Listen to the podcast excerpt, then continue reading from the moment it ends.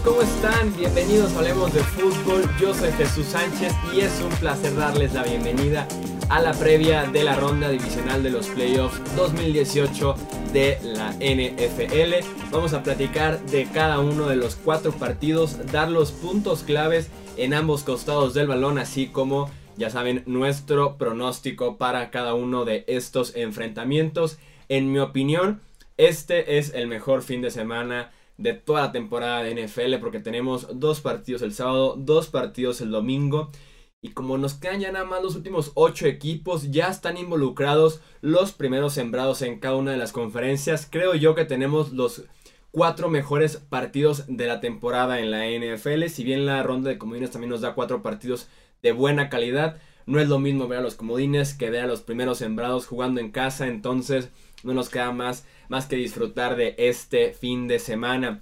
Vamos a ir por orden de cada uno de los partidos, iniciando por el juego en Kansas City el sábado, después el partido en Los Ángeles y pasamos después al domingo el partido en Foxboro y cerramos con el enfrentamiento que se dará en Nueva Orleans. Arrancamos de una vez con el enfrentamiento entre Colts eh, y Chiefs que se dará en Arrowhead Stadium. Esto eh, será el sábado a las 3.35 de la tarde hora del centro, 4.35 hora del este.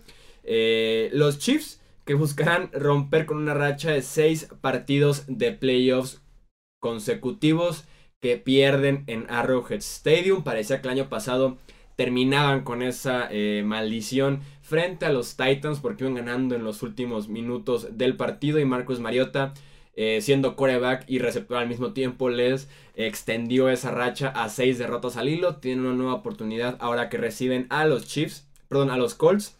Eh, los Chiefs que parece que van a estar sin Eric Berry, su safety capitán defensivo, y sin Sammy Watkins, su receptor que se perdió las últimas 5 o 6 semanas de la temporada regular. Decían que estaba apuntando a regresar en la postemporada, pero parece que no será así al final de cuentas. Sigue todavía en dudas.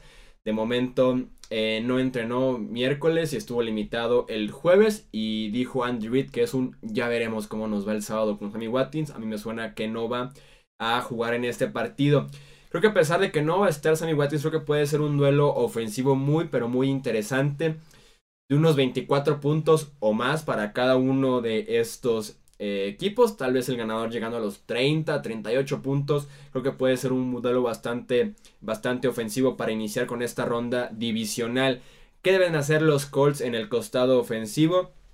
Tienen las herramientas para explotar la mayor debilidad de los Chiefs a lo largo de la temporada, que fue su defensiva secundaria. Creo que eh, la única opción que tienen los Chiefs para que esa secundaria no luzca tan mal es su pass rush con DeFord, Justin Houston y Chris Jones, esa tercia de pass rushers que lo hacen bastante bien, dos de ellos por los extremos, Chris Jones por el centro, pero los Colts fueron la mejor línea ofensiva de la NFL en la temporada regular, apenas permitieron creo que 18 capturas en 16 partidos, así que tienen las herramientas para eh, eliminar por lo menos el, eh, el pass rush, la presión que le pueden aplicar a Andrew Locke y con eso poder aprovecharse ahora sí de la secundaria de los Chiefs, que como les digo fue la mayor debilidad de este equipo. T.Y. Hilton está encendido desde hace un mes y medio para acá, cerró eh, muy, muy bien la temporada regular, también tuvo un buen partido sobre todo en el inicio en Houston con 85 yardas y parece que cada recepción que hacía era para un primer y 10 importante en tercera oportunidad. Entonces esperaría que T.Y. Hilton se mantenga de esta manera con buenas actuaciones frente a esa defensiva secundaria ya que no hay un esquinero realmente destacado que se pueden crear de Hilton todo el partido que se mueve en el slot que aparece por afuera de los números y que sin duda alguna es parte muy pero muy importante del eh, juego aéreo de los Colts. Kansas City tiene también las herramientas suficientes para eh, aprovecharse de la defensiva de Indianapolis. Si bien esta defensiva de los Colts cerró muy bien la temporada, probablemente fue la segunda mejor de la americana de a partir de la semana 9-10, solamente detrás de la de Baltimore. Pero en esta ocasión van frente a Patrick Mahomes, eh, quarterback del primer equipo All Pro este año. Seguramente va a ser también el MVP de la temporada.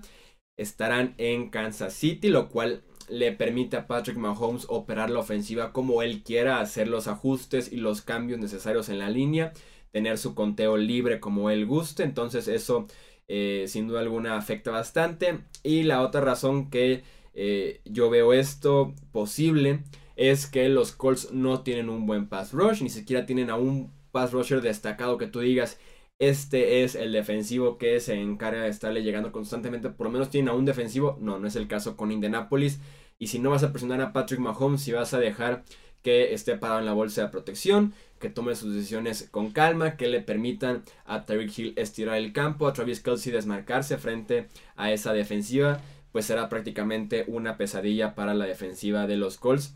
Como les digo, cerró bien el año, pero creo que eh, es demasiado esta ofensiva de los Chiefs para los Colts. Creo que los Chiefs harían un buen trabajo o deberían estar explotando al tercer y cuarto esquinero que tienen esa defensiva de los Colts, ya que Pierre Desir hizo un muy buen trabajo frente a DeAndre Hopkins y en general también tuvo una buena temporada como el cornerback número uno, Pierre Desir. Pero creo que tienen cómo trabajar, ya sea a Kenny Moore, a Quincy Wilson o a Nate Hurston. Creo que sí podrían por ahí explotar ese costado de la defensiva de Indianapolis. ¿Con quién me quedo en el pronóstico para este partido? Como les digo, yo esperaría que sea de puntos, que sea entretenido, que sea de ida y vuelta.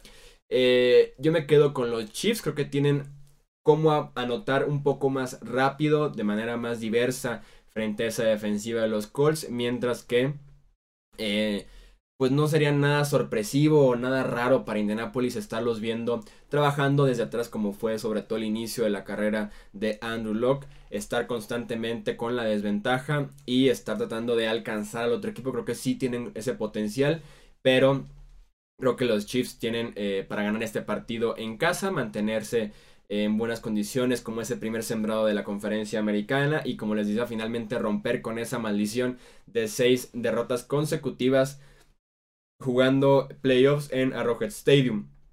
Pasamos ahora a Los Ángeles, este partido que será el mismo sábado a las 7:15 de la noche. Ya saben, hora del centro. Son los mismos horarios de la ronda de comodines, sábado y domingo, así que solamente tienen que eh, pues proyectarlos o convertirlos una semana después. Dallas visita a Los Ángeles, el segundo sembrado recibiendo al eh, cuarto sembrado que fueron los Dallas Cowboys. Creo que la defensiva de Dallas le compite muy bien a la ofensiva de Los Ángeles.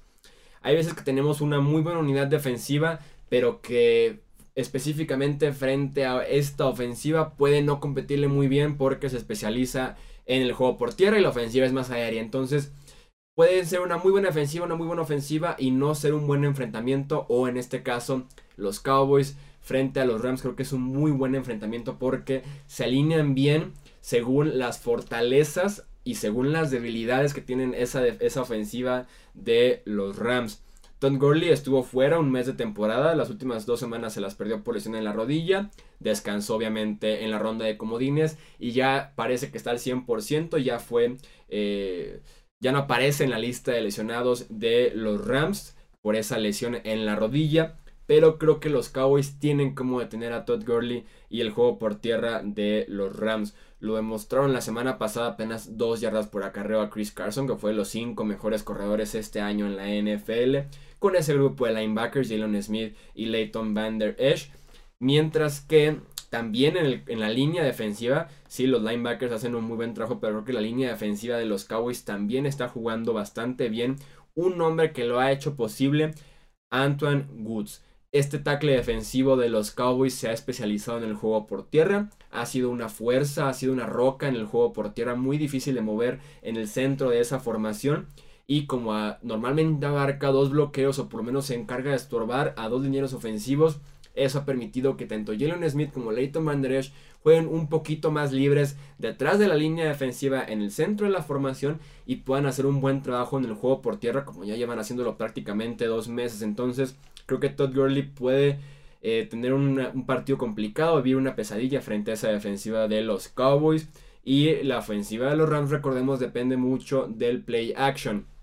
Dependen mucho de establecer a Todd Gurley y que justamente Jared Goff se alimente de las fintas eh, a Todd Gurley y puedan estirar la defensiva porque los linebackers, la línea defensiva están bajando a tener el juego por tierra, un safety incluso, y de ahí el juego por aire se alimenta del juego por tierra en Los Ángeles. Creo que por esta misma razón sería inteligente por parte de los Rams cambiar un poco el guion del partido y tratar de establecer primero el juego aéreo para ver si se puede beneficiar Todd Gurley eh, a partir del segundo, tercer, cuarto y poder explotar a la, defensiva de los Cowboys cuando estén esperando el juego aéreo de eh, Jared Goff. El pass rush de los Cowboys con DeMarcus Lawrence, con Randy eh, Gregory, con Tyron Crawford, con el mismo Antoine Woods, le estuvo llegando bastante a Russell Wilson.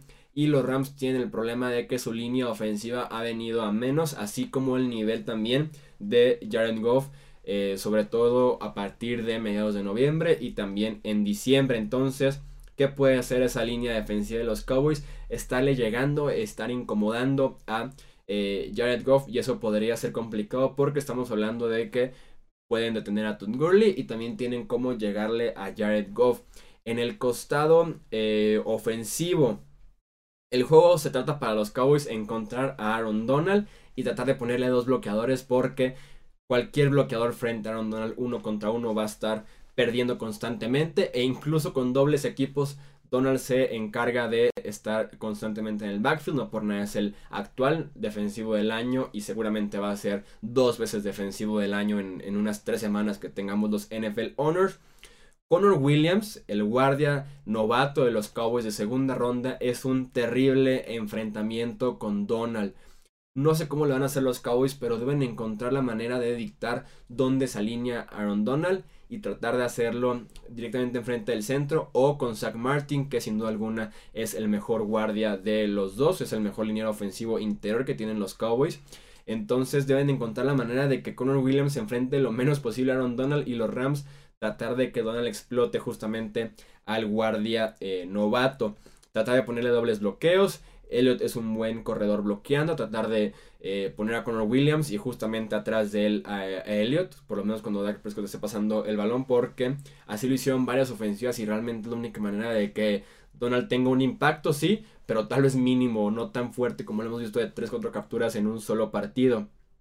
Creo que sí, Elliot puede tener un buen enfrentamiento frente a esa defensiva que no tiene realmente linebackers eh, destacados, que es una defensiva ligerita en algunos aspectos, entonces creo que los Cowboys harían bien en establecer desde el inicio a Elliott para, eh, poder, para poder cambiar un poquito el guion de juego, que los Rams vayan por aire y ellos atacar por tierra. Este partido es en el Coliseo, pero yo esperaría un 50-50 de las aficiones. Yo esperaría que eh, la nación de los Cowboys se haga presente y mucho en ese esa sábado por la noche en el Coliseo, ya que los Cowboys tienen sus training camp eh, ahí mismo en California van muchísimas personas, van miles de personas todos los días a verlos. Entonces los Cowboys por sí tienen buena presencia en todo Estados Unidos, en California es un lugar que también se mueve bastante bien la marca de los Cowboys. Entonces no me sorprendería un 50-50 en el Coliseo, restándole por lo menos esa parte de la ventaja de localía para los Rams. ¿Quién me gusta en este partido en el pronóstico? Va a ser una de las sorpresas, creo yo, en esta semana de divisional, en esta ronda divisional, esta segunda semana de los, de los playoffs. Y me quedo con los Dallas Cowboys en los pronósticos. Veremos si eh, realmente se puede dar la sorpresa o si los Rams cumplen con esa etiqueta de favoritos. Pasamos a los partidos del domingo, iniciamos en Foxboro a las 12.05 del mediodía, ya saben, una de la tarde hora del este, 12.05 hora del centro. Los Chargers visitando a los Patriots. ¿Será factor el clima? Se esperan temperaturas bajo cero y unos 8 a 10 centímetros de nieve. Este jueves y el viernes ya estuvieron entrenando los Pats eh, afuera, fuera en las condiciones eh, climatológicas. Y en efecto estaba nevando, en efecto estaba haciendo frío, se veían los jugadores y entrenadores con varias capas de ropa, así que tendremos, como a muchos eh, le gusta llamar la nieve y el frío, football weather, o sea, el clima de fútbol americano, el típico clima de fútbol americano con el que se puede jugar el deporte de una manera eh, muy entretenida, muy interesante también. Entonces será factor el clima en Foxboro, veremos si esto le afecta a los Chargers. Otro aspecto a tomar en cuenta que ya superaron la semana pasada, pero que siempre me gusta mencionarlo ya sea en temporada regular o ahora en la postemporada, cuando un equipo es de la costa oeste y tiene que ir a la costa este, como es el caso de Baltimore la semana pasada, como es el caso ahora, ahora con Boston, y jugar en el primer horario del domingo, o sea, a las 12.05. Para el equipo de la costa oeste está jugando no solo a 2.000 kilómetros, 1.500 kilómetros, 3.000 kilómetros de su eh, ciudad sede, pero están jugando a las 10 de la mañana en su horario, tres horas después en el este, entonces a veces suele afectarlos eso en el inicio de los partidos, sobre todo entonces los Chargers van a estar sufriendo con esa eh, localía que se ganó Nueva Inglaterra en temporada regular. Philip Rivers nunca le ha ganado un partido a Tom Brady. Se ha ido, me parece, 7-0 eh, jugando Rivers directamente frente a Tom Brady. La única victoria de Rivers frente a los Patriots fue en 2008 cuando Tom Brady se perdió toda la temporada por eh, lesión. Melvin Gordon ha estado limitado toda la semana eh, por una lesión de rodilla que sufrió frente a los Baltimore Ravens. Fue una lesión menor en uno de los ligamentos medio colateral de la rodilla. Regresó al partido, no fue nada efectivo, apenas dos yardas por acarreo con todo y que notó una vez que tuvo un touchdown fue en yardaje muy corto, entonces no se puede realmente considerar ese touchdown como producción buena porque tuvo dos yardas por acarreo. Esa misma lesión la sufrió en temporada regular Melvin Gordon en la otra rodilla y se perdió tres semanas en ese momento. Ahora la tiene en la rodilla izquierda, va a estar jugando con protección en ambas rodillas, lo cual obviamente va a ser incómodo para un corredor. Y si, fue, y si fue una lesión que se perdió tres semanas, ahora en postemporada lo hicieron regresar porque obviamente eh, es diferente a la importancia de un partido. Ahora tenemos las dos rodillas con esa lesión y sumarle un tobillo que se lesionó en la semana 17. Entonces Melvin Gordon ahorita está como Robocop, como Terminator jugando eh, como pueda, pero si estuvo limitado toda la semana en los entrenamientos. Yo esperaría que también esté limitado en este partido. Y creo que los Chargers sin juego por tierra no pueden ir a Foxborough y ganar un partido. ¿Por qué? Porque la defensión de Inglaterra por tierra es un auténtico desastre y por aire tienen buenas actuaciones. ¿Por qué? Porque tienen a Stephon Gilmore, que fue el esquinero All Pro este año, también seleccionado del equipo All Pro, hablemos de fútbol, que fue al Pro Bowl también. Entonces Stephon Gilmore que tuvo una de las mejores temporadas en la posición este año.